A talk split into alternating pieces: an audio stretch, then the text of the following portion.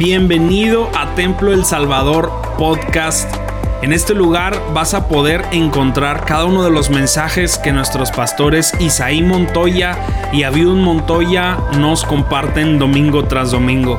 Sin duda alguna creemos que estamos en una temporada de Dios increíble y creemos fielmente que esto va a ser de mucha bendición para tu vida. Así que disfruta el mensaje y que Dios te bendiga. Este, esta tarde estamos felices eh, porque damos continuidad a un fin de semana de misiones increíble que hemos disfrutado, que ha sido apasionante ver y escuchar los testimonios de sus hijos en campo.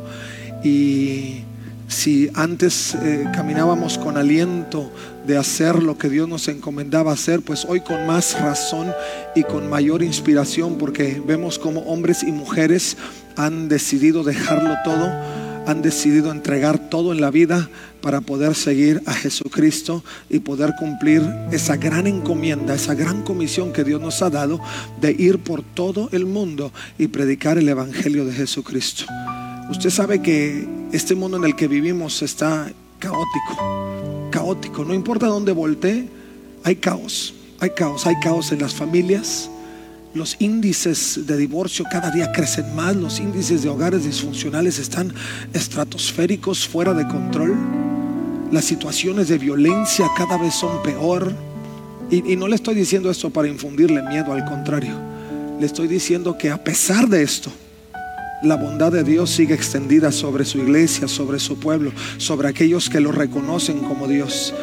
Y Dios levanta entre, entre su pueblo hombres y mujeres con esa disposición de seguir predicando sus buenas noticias, porque las buenas noticias de Dios tiene que ver con el amor, tiene que ver con la gracia, tiene que ver con la fuerza que necesitamos para salir adelante en medio de un mundo caótico. Y esta mañana, esta tarde, eh, tenemos con nosotros a Jessica. Yo conozco a Jessica por virtud de oficio, porque Dios me ha dado la oportunidad en este último año de poder pastorear eh, un equipo de misioneros de toda la República y Jessica es una de las eh, misioneras acreditadas dentro de mi función, de mi administración de trabajo y, y de verdad una mujer admirable, admirable. Ella arrancó con su llamado desde antes de ser acreditada. Ella arrancó con proyectos importantes en el reino eh, ahora donde ella se encuentra y donde nosotros estaremos en el mes de abril eh, en Charcos edificando, buscando recursos, eh, llevando el mensaje por iniciativa personal, pero hoy te digo Jessica que no estás sola. Primero Dios te acompaña y te ha dado la gracia y segundo cuentas con una gran familia en Jesucristo que está listo para meter el hombro y que, la, y que el trabajo de aquí en adelante sea un poco más sencillo y más abundante. Porque cuando somos muchos y todos unidos en una misma visión, llegamos más lejos. Amén. ¿Por qué no pasas para acá, por favor, Jessica? ¿Por qué no le damos una bienvenida a Jessica?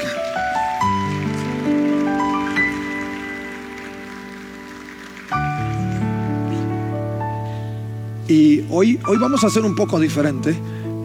He querido tomar un tiempo, un tiempo de conversación con misiones. Ah, eh, usted ve a Jessica aquí y usted cree que Jessica es tranquila de la vida, ¿no? Eh, como cualquier mujer profesionista, porque además es profesionista. Primero, yo siempre he dicho que la vida del creyente no es por, no te define por lo que haces profesionalmente. Primero eres lo que eres en Jesucristo. Eres un hijo de Dios para empezar. Segundo, lo que eres está definido en tu experiencia con tu Padre, que es Dios. Y lo que te da profesionalmente es la habilidad para cumplir la gran comisión. Entonces, ella es una enfermera quirúrgica, si no me equivoco. Eh, hasta no hace mucho trabajaba en el Doctor's Hospital. Eh, qué bendición tenía el Doctor's Hospital de tener a Jessica. Se les morían menos. No, no que se les mueran, pero eh, sí, se les mueren menos ahora, ¿no? y la bendición y la gracia que Dios le ha dado es que cada que ella regresa de campo, pues puede regresar al hospital y le abren las puertas para que trabaje otro poquito y se siga apoyando, ¿no? Para todo lo que ella está haciendo en campo. Eh, me le estoy adelantando a su biografía, ¿no? Eh, pero para nosotros es muy admirable y, ella nos va a compartir un poquito de lo que eh, ella está haciendo ahora mismo en un proyecto que se llama Chiré. Y, queremos escucharla y luego vamos a hacer un poquito de conversación con ella, algunas preguntas que son muy interesantes, por ejemplo, desde cuándo, eh, qué edad es la edad clara para poder irme al campo misionero porque algunos pensamos que o somos muy jóvenes y algunos pensamos que ya no somos tan jóvenes como para andar en el campo misionero, pero ya veremos en la experiencia de Jesse qué es lo que aplica, cómo escuchó a Dios que le decía, vamos al campo. Eh, preguntas que a lo mejor nacen en su corazón también. Eh, ¿Cómo haces para que todo lo que Dios pone en tu corazón encuentre un cauce y se haga? Eh, que a veces nos preguntamos, ¿cómo funciona? ¿Cómo pasa? Bueno, Jessie nos va a explicar un poquito, pero dejo lugar para que Jessie hable, ella diga y ella nos comparta qué, es, qué está sucediendo con Jiré. hermanos, Dios les bendiga. Y bueno, este es un gusto estar con ustedes, poder tener esta charla y poder platicar un poquito de todo lo mucho que Dios hace. En realidad es un resumen de lo que Dios está haciendo, de lo que la iglesia está haciendo, porque en realidad misiones somos todos. No solamente es una bonita frase, es una realidad porque no somos llaneros solitarios. El misionero pues está sostenido por una iglesia, la iglesia del Señor. Y bueno, hemos empezado a trabajar en un proyecto que se llama Jiré. Eh, ¿Por qué Jiré? Bueno, porque Dios es un Dios que ha provisto, ha provisto todo lo que tenemos. Usted ve su ropa y dice, bueno, gracias Señor porque tú la has provisto. Usted come y sabe que es Dios el que ha provisto. Usted tiene un trabajo y es Dios el que ha provisto. Pero hay algo más importante que Dios ha provisto y es la salvación para los confines de la tierra. Misiones eh, no mide fronteras, misiones son todos los pueblos, todos los pueblos que Dios creó para que le adoraran. Entonces el nombre de Jireh es por eso, por la provisión de Dios de un evangelio para todas las naciones. Y remarcamos la palabra iré, porque si Dios ya proveyó un evangelio, alguien tenemos que ir. Alguien tiene que dar esos pasos para llevar ese mensaje. Y tenemos pues tres eh, proyectos, que es la base misionera, que está en construcción, eh, ya está inaugurada, gracias a Dios, y ahorita estamos recibiendo equipos. Tenemos un entrenamiento misionero, lo hemos realizado ya en tres ocasiones, eh, con adolescentes de, de mi iglesia local y con adolescentes de Charcos, y Dios nos ha bendecido. Muchas veces pensamos que la adolescencia a lo mejor es una etapa difícil o que los adolescentes, los jóvenes están perdidos. Decimos, no, es que estos jóvenes están bien perdidos. Pero no, hermano, eh, los jóvenes, nuestros adolescentes no están perdidos. Más bien yo creo que están en peligro, en peligro de perderse, pero si Dios está con nosotros, para nosotros hubo esperanza, la habrá para ellos. Son otros los desafíos que presentan y este entrenamiento pues está enfocado a ellos, al desarrollo del carácter eh, misiones también es eso, el poder eh, colaborar en las áreas sociales, en las áreas emocionales, pero sobre todo en la espiritual. Y de esta forma lo hacemos. Este entrenamiento este año se extiende a un año, que es un proyecto que traemos, se llama 365 días luz, donde estamos invitando a todo el que quiera, de cero años, a, no, de la edad que sea, a la, pues, no, no tenemos un límite de edad, si usted siente la inquietud, usted dice, yo quiero servir a Dios, puede hacerlo en este, en este proyecto. Es un entrenamiento enfocado a la evangelización, al discipulado y a la formación de líderes en, pues en la Sierra Tepehuana y en, eh, con mexicaneros igual ahí en la Sierra de Durango. Y el, el tercero es 365 días de ayuno y oración Hace un año exactamente, va a ser en febrero, empezamos un proyecto donde tenemos una persona orando y ayunando todos los días. Eh, cada quien elige como que 5 de enero y 5 de febrero, 5 de marzo y así se van todo el año para cubrir los 365 días. Tenemos peticiones muy específicas que hemos visto la respuesta de Dios en ellas. Y bueno, son algunas fotografías eh, de niños tepehuanes, niños mexicaneros y niños eh, son de Perú, eh, son de la selva central del Perú, ellos, de la Amazonía. La siguiente. Estas son algunas fotografías de nuestra base misionera. Hemos avanzado en el dormitorio, en comedor y cocina. Tenemos la capilla en las siguientes fotografías. Ahí tenemos la inauguración que fue el 24 de agosto. Fue una, una victoria, fue un reto, la verdad. Y tuvimos el respaldo del hermano Abiud, estuvo con nosotros, él fue el que la inauguró. Y pues bien agradecidos porque sabemos que una vuelta de esas pues requiere bastante tiempo y también bastantes recursos, pero es Dios el que pone el querer como el hacer. Gracias. Ahí está el, templo, la cocina, eh, dormitorios. El dormitorio de varones es el proyecto que pues apenas queremos iniciar este 6 de febrero y bueno, confiando en que Dios va a poner eh, la mano de obra.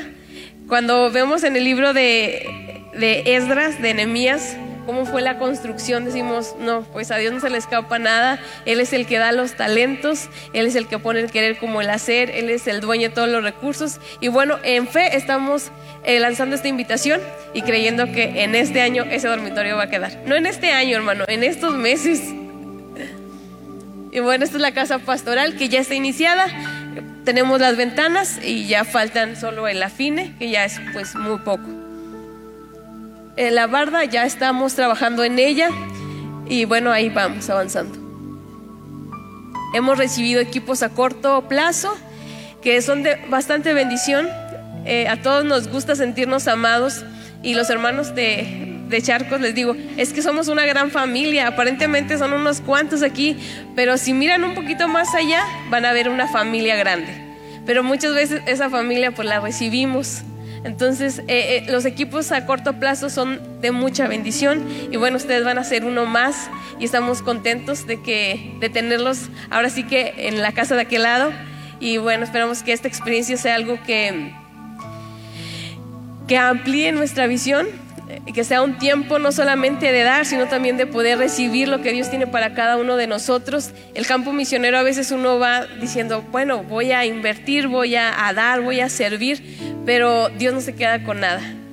El tiempo que, se pasa en, en estos viajes es un tiempo grato, es un tiempo de la presencia de Dios, fuera de tanto, a lo mejor de tanto ruido, de tanto, tanto teléfono inclusive, estamos allá como más en contacto con Dios. Entonces van a ser bienvenidos y estamos desde ya orando por ustedes. Y bueno, estamos trabajando en el liderazgo autóctono.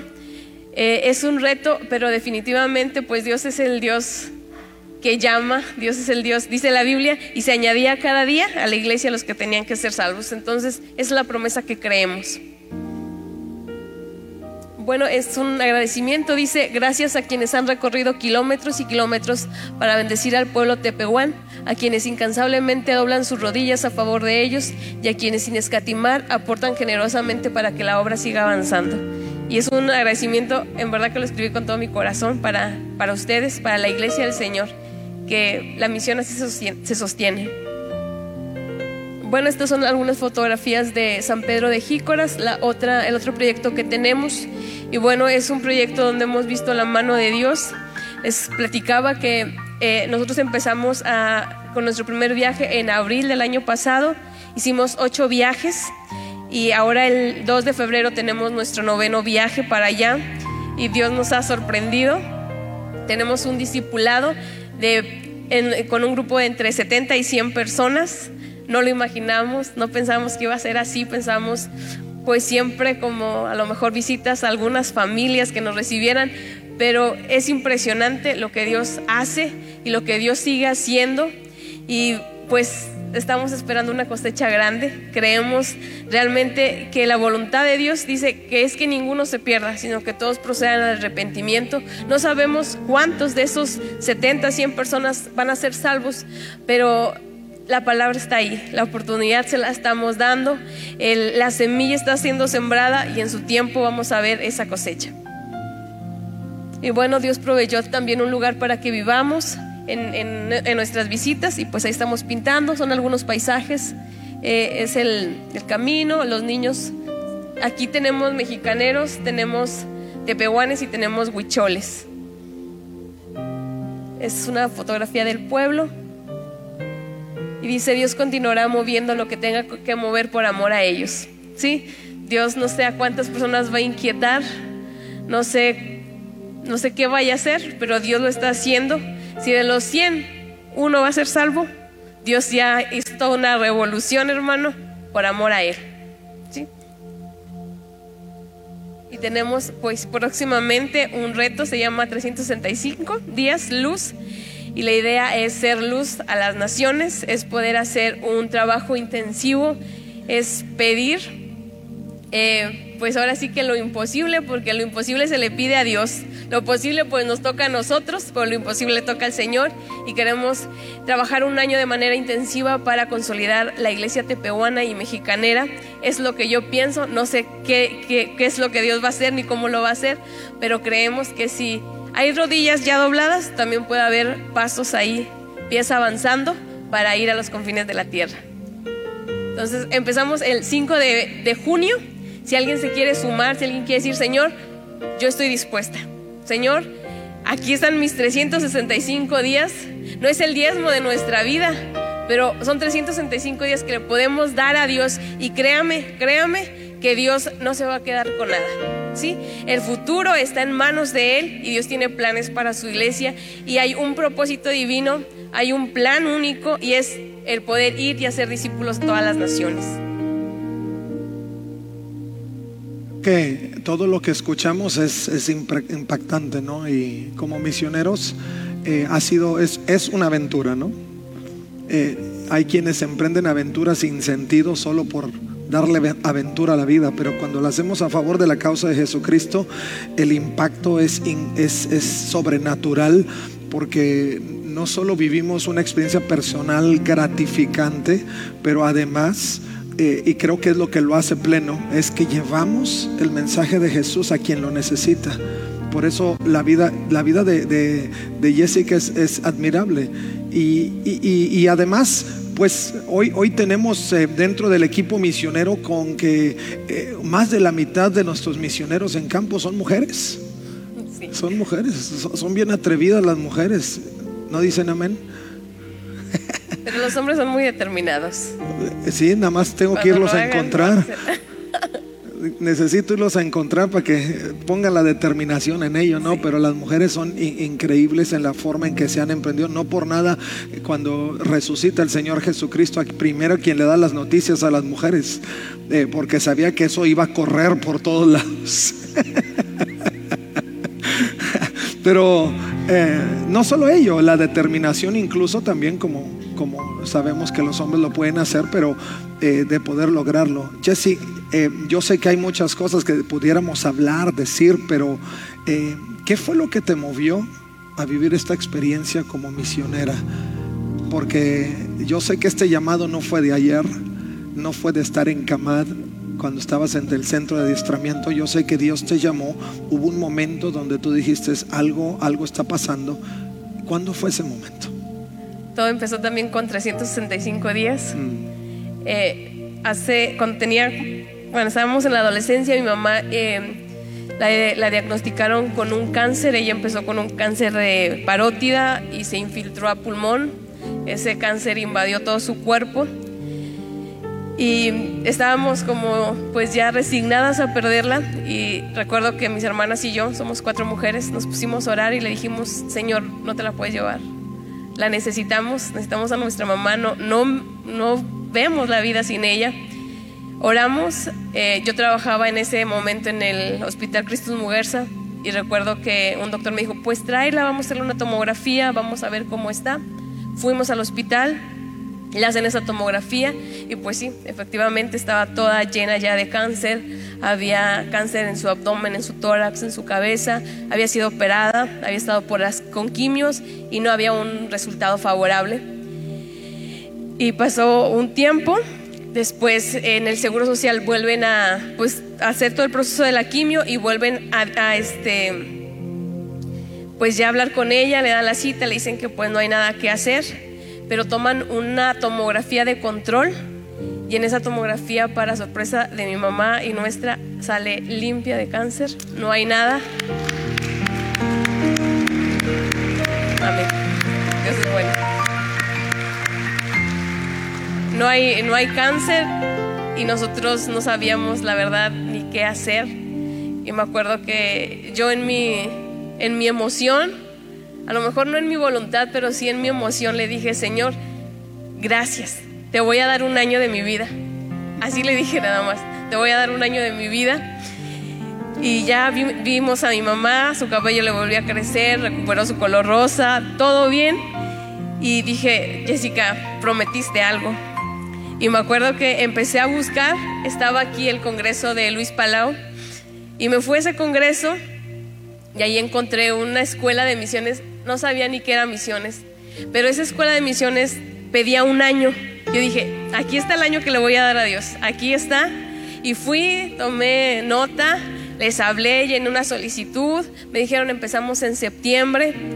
Dije, bueno, ya, ya voy a cumplir ese año. Entré a esa escuela. No sabía, es más, ni siquiera de Biblia, era, mi conocimiento eran las historias bíblicas y nada más, pero no sabía evangelizar, no sabía predicar, simplemente estaba en una escuela por darle a Dios un año de mi vida como lo había prometido. Estuve aquí en Santiago, Nuevo León, después me mandaron a Oaxaca y esos 365 días se convirtieron en una vida. De decirle, Señor, pues ya como te la quito, es tuya.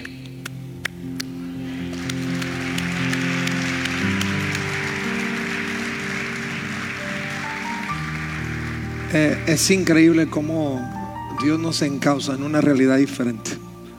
A veces, eh, y por lo que tú dices, yo creo que muchos como tú han, han estado frente a momentos de tragedia que luego se transforman, no, no en un testimonio solamente, sino en un instrumento de Dios. Y creo que eso fue lo que sucedió contigo definitivamente. Dios lo, Dios lo hizo de esa forma, así me, así me llevó a las misiones, pero cuando estaba ya en el campo misionero dije, no hay otra cosa mejor que hacer. Sí, estuve, sí tuve intervalos de, de misiones y de trabajo, misiones y trabajo, que era mi forma en que sostenía las misiones que yo creía sostenía las misiones, porque yo no las sostengo, las tiene Dios.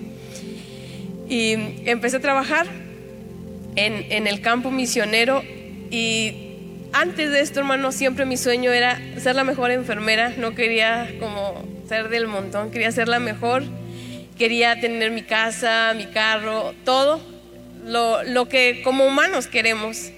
Pero también me di cuenta que todo esto se va a quedar, se va a acabar nada es necesario en realidad.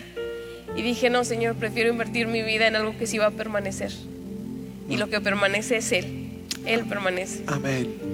Cuando le encuentras el significado a la vida real, entendemos lo que ponemos delante del Señor. Y, y esto me lleva justo a la siguiente pregunta. Misión y profesión. ¿Cómo es que haces ambas? ¿Cómo combinas esto? ¿Qué es para ti la profesión? dentro de la misión o qué es la misión en, en tu vida general, personal, total? En un inicio, cuando ya estuve tiempo completo, le dije, Señor, me gusta mucho, yo disfruto mucho. El quirófano era como que mi casa, me sentía cómoda, era como, me sentía en Grey's Anatomy, no sé. Estaba muy emocionada, es un, es un campo que me gusta. Y un día le dije, Señor, pues bueno, gracias por el tiempo que pude trabajar, y te lo entrego. Y se lo entregué. Pero pues Dios me, lo, me ha permitido seguir ejerciendo de una forma diferente, pero me ha permitido seguir ejerciendo. Estuve trabajando en un hospital misionero, en quirófano.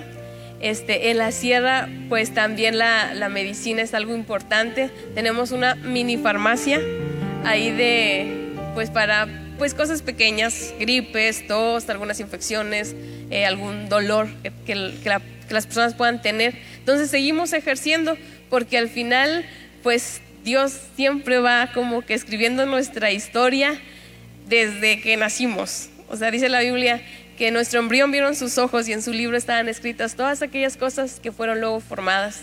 No solamente nuestro cuerpo, sino nuestra historia en sí, lo que nosotros vamos a hacer. Y yo estudié enfermería eh, porque un día llegué a mi, a mi, casa y le dije a mi mamá, mamá, ¿qué quieres que estudie? ¿Enfermera o secretaria? Y mamá me dijo, enfermera.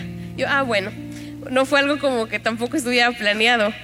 Y ya, así, así soy enfermera, así soy misionera, pero es para que Dios sea glorificado en todo lo que hago. Amén, amén. A veces pasamos de, porque muchos nos sentimos así, pasamos de lo ordinario a lo extraordinario y no sabemos cómo Dios hace que ese proceso funcione. pero cuando damos un poco de, de, retrospectiva nos damos cuenta que aunque yo no pensé mucho de mí, Dios siempre me consideró en un nivel superior porque Él me hizo y me hizo a su imagen y semejanza. Y, yo quisiera preguntarte algo, hay, hay tanto que preguntar, ¿no? En base a tu experiencia, porque pudiera preguntarte cómo te ha ido en los caminos hacia San Pedro de Jícora, ¿no? Y que tú sabes que son caminos tormentosos, ¿no?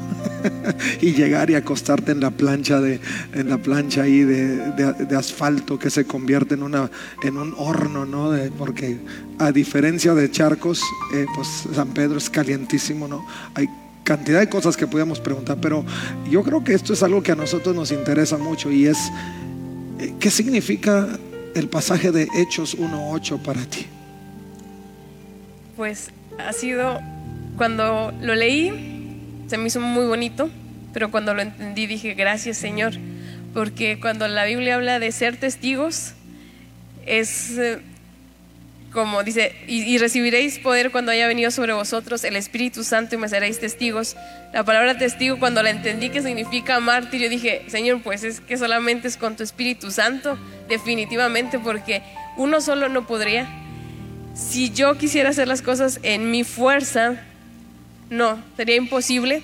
Sería imposible dejar a mi familia, sería imposible eh, dejar de depender de un salario por vivir.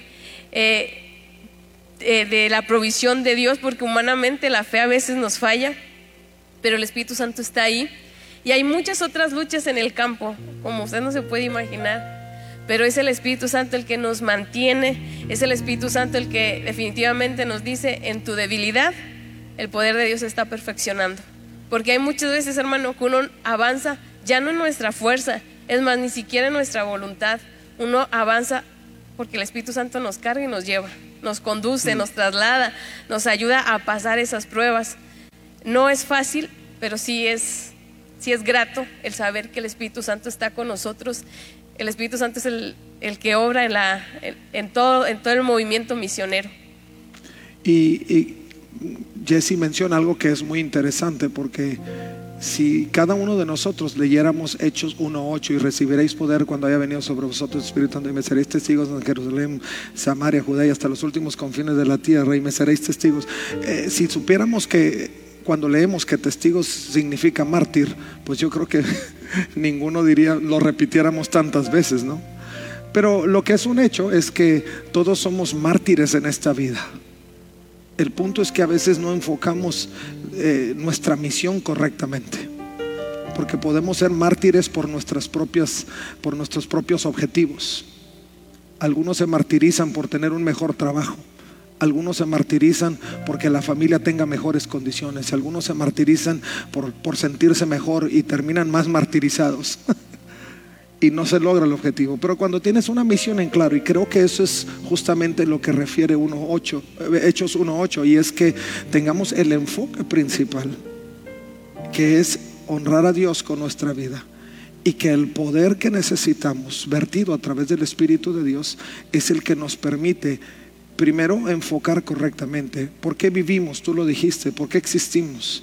¿Para ser la mejor enfermera? No para ser la mejor hija de Dios, para ser el mejor hijo de Dios. Si usted y yo estamos sentados en este servicio de adoración a Dios, no es, no es porque queremos simplemente aligerar la carga de nuestra conciencia.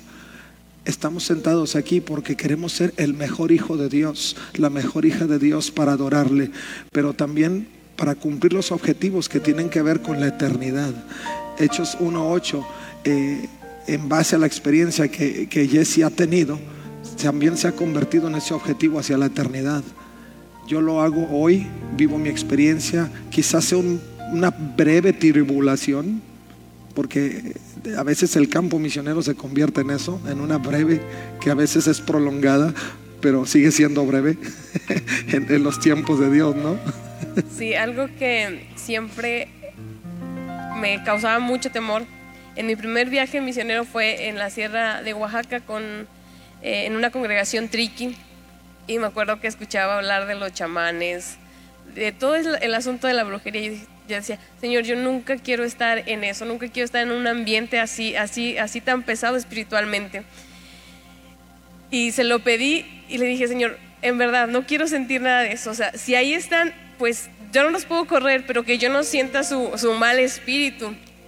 Y hasta hoy, hermano, o sea, hay, sí existen, sí están en San Pedro, en Charcos, pero no es mi mortificación. Yo digo, Señor, pues ahí manda el ángel Gabriel a pelear contra ellos. Mi tarea aquí es predicar y que tu nombre sea exaltado.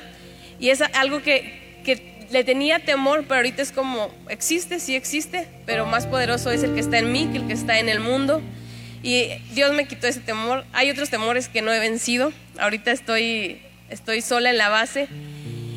Y es como que todo el tiempo estoy como veladora, escuchando ruidos. Pero también ha habido noches en las que no puedo dormir y me levanto y empiezo a leer la Biblia y viene esa tranquilidad. Pero también creo, hermano, que esas debilidades que son para mí, pues el poder de Dios se perfecciona, porque a lo mejor de otra forma no me levanto así de que en la madrugada leer la Biblia, pero ya con el temor, yo digo, no, Señor, no puedo dormir. Y me pongo a leer, a meditar, a declararla y ya duermo. Pero es el Espíritu Santo definitivamente el que nos mantiene en las pequeñas cosas, como escuché el ruido y era un caballo que iba pasando. Como de a lo mejor algo más real, ¿no? Que sí nos puede hacer daño. Pero Él está presente. Y pues Hechos 1.8 yo creo que es eh, el, el mensaje de Dios para, para su iglesia, porque el poder recibir ese poder no solamente es como para ver cosas sobrenaturales este, dentro de la iglesia, no solamente es para las lenguas, no solamente es para la profecía, es para las misiones. Es como, sí, pues el poder. O sea, nadie puede convertir a una persona, el Espíritu Santo sí lo puede hacer. Nadie puede mover a veces nuestros pies, pero el Espíritu Santo sí lo hace y nos lleva a donde Él quiere que vayamos. Cuando estaba el hombre macedonio, dice que él estaba pidiendo, dice, ven y ayúdanos. Y digo, el Espíritu Santo estaba obrando ahí, que Pablo fue y les predicó. El tiempo se va y sé que estamos resumiendo y queremos hacer una oración muy especial, pero quiero terminar con esta, esta pregunta. ¿Servir a Dios es un sacrificio?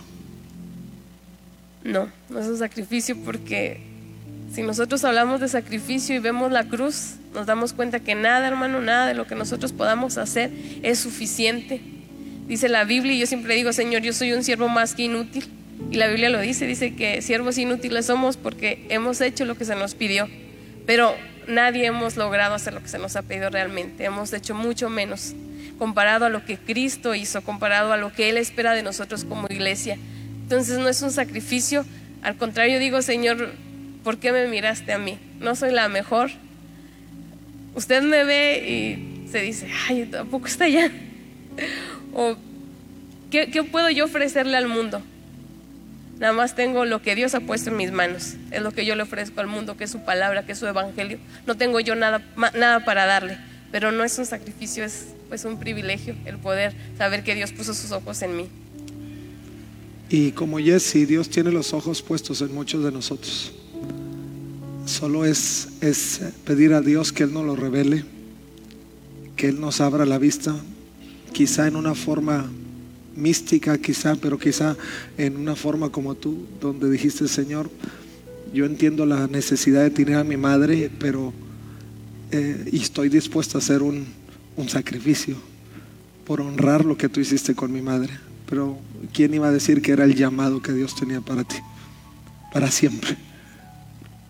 Y, creo que así el Señor está trabajando en el corazón de muchos de nosotros. Estamos en un tiempo donde tantas cosas nos pueden perturbar de escuchar con claridad lo que Dios quiere de nuestra vida y hasta dónde Él nos está llevando. Pero estamos en un tiempo donde podemos responder al llamado de Jesucristo y podemos hacerlo con toda valentía, con, todo, con toda entereza, entendiendo que lo que Dios quiere disponer de nosotros es, es, es la vida, es el corazón, para que su obra siga siendo extendida, para que esas buenas noticias de Jesucristo puedan seguir llegando hasta los últimos confines de la tierra. Ayer escuchábamos algunas estadísticas eh, escandalosas en nuestro país tenemos 17 millones de indígenas, pero solo en las asambleas de Dios solo tenemos un misionero por cada millón. Un misionero por cada millón. hay 17 misioneros en las asambleas de Dios enfocados al trabajo de, las, de, de los grupos étnicos. Entre ellos está Jessica. Pero hay 17 millones. En el mundo teníamos 7.595 misioneros de la Fraternidad Mundial de las Asambleas de Dios. Pero hay 8 billones de habitantes y por lo menos 5.4 billones que no han conocido al Señor. Eso significa que si nosotros pusiéramos un misionero por cada uno de los que no ha conocido al Señor, serían un misionero por cada 540 mil millones. Perdón, un millón por 540 millones de personas. Un misionero. Hay una necesidad fuerte. El mundo se muere. 5.4 billones de personas. Si Cristo viniera hoy se queda. Si el Señor no levanta más hombres y mujeres como Jesse, con el valor, con la intención, con el deseo, con la pasión de hacerlo, toda esa gente se moriría sin Cristo.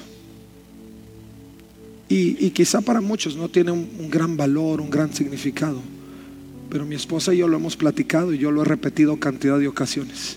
Si a cada uno de esos 5.4 billones de personas le pusiéramos el rostro de nuestros hijos o de nuestros seres amados, nos quedaremos así tranquilos. Haríamos hasta lo imposible porque esas personas no se perdieran. Y lo que Dios está haciendo hoy a través de nuestros misioneros es traer esperanza y tratar de cortar la brecha entre aquellos que no conocen al Señor y aquellos que creemos sin duda que vamos a, encontrarnos en gloria con, con nuestro Señor Jesucristo. Y esta tarde queremos invitarlos para que ustedes sean sensibles a ello. Yo quise tener esta entrevista con Jesse porque eh, creo que necesitamos que nosotros como iglesia podamos sensibilizarnos a lo que está sucediendo. Y algunos quizá han estado debatiendo si voy o no voy al viaje misionero. Algunos quizá ni por aquí les pasó. Pero quizá después de, esta, de este momento empieza a palpitar un poco más fuerte el corazón de algunos. Y quizás sea Dios llamando y diciendo, si eras tú, si eres tú. Y, y no lo digo para que tengas temor, sino para que reconozcas que si Dios te está llamando, es el privilegio más grande que tenemos. Que el Padre de todos los cielos se acuerde de ti y diga, necesito que tú me sirvas. Porque Dios puede escoger a quien sea y tiene ángeles que acampan a nuestro alrededor. Pero si Él te está viendo a ti y te está llamando a ti, es porque Él te diseñó para eso. Y en esta tarde, yo quiero que tomemos un momento y les voy a invitar para que estemos de pie y voy a pedir a Jessie en breve que ella nos encauce en esta oración. Pero que cuando salgamos de aquí no digamos, Señor, pues qué buena charla, ¿no? Sino que al salir de aquí vayamos con esa carga. Primero a favor de la humanidad que muere sin Cristo. Segundo, que salgamos con esa carga a favor de nuestros misioneros. De los pocos que hoy tenemos peleando la batalla en campo. Que Dios los sostenga. Que Dios los sostenga. Ya Jesse compartió algunas experiencias, pero si usted se toma un café con Jesse y se, y, se para por lo menos unas 5 o 6 horas, no va a acabar. Por todo lo que se vive en la experiencia de servicio a Dios, pero sí lo va a inspirar. Y oramos que Dios nos ayude para poder ser esa congregación, que cuando el, reto venga de poder ver tantos más misioneros en campo, nosotros seamos ese instrumento de apoyo para sostenerlos y para ayudarlos con sus proyectos y para lanzar más. Aquí en la congregación tenemos por lo menos tres chicos que Dios está llamando y que en los siguientes meses los vamos a estar encauzando para que salgan a campo. Pero como esos se, van a levantar muchos más y queremos que como congregación podamos seguir impulsando esa realidad, porque ese es el significado de la vida. Y queremos invitarlos. Si Dios ha estado haciendo algo especial en este tiempo, donde hemos compartido, donde hemos hablado, y tú sabes que tú tienes que ser un instrumento de Dios para seguir impulsando estas buenas noticias hasta los últimos confines del mundo.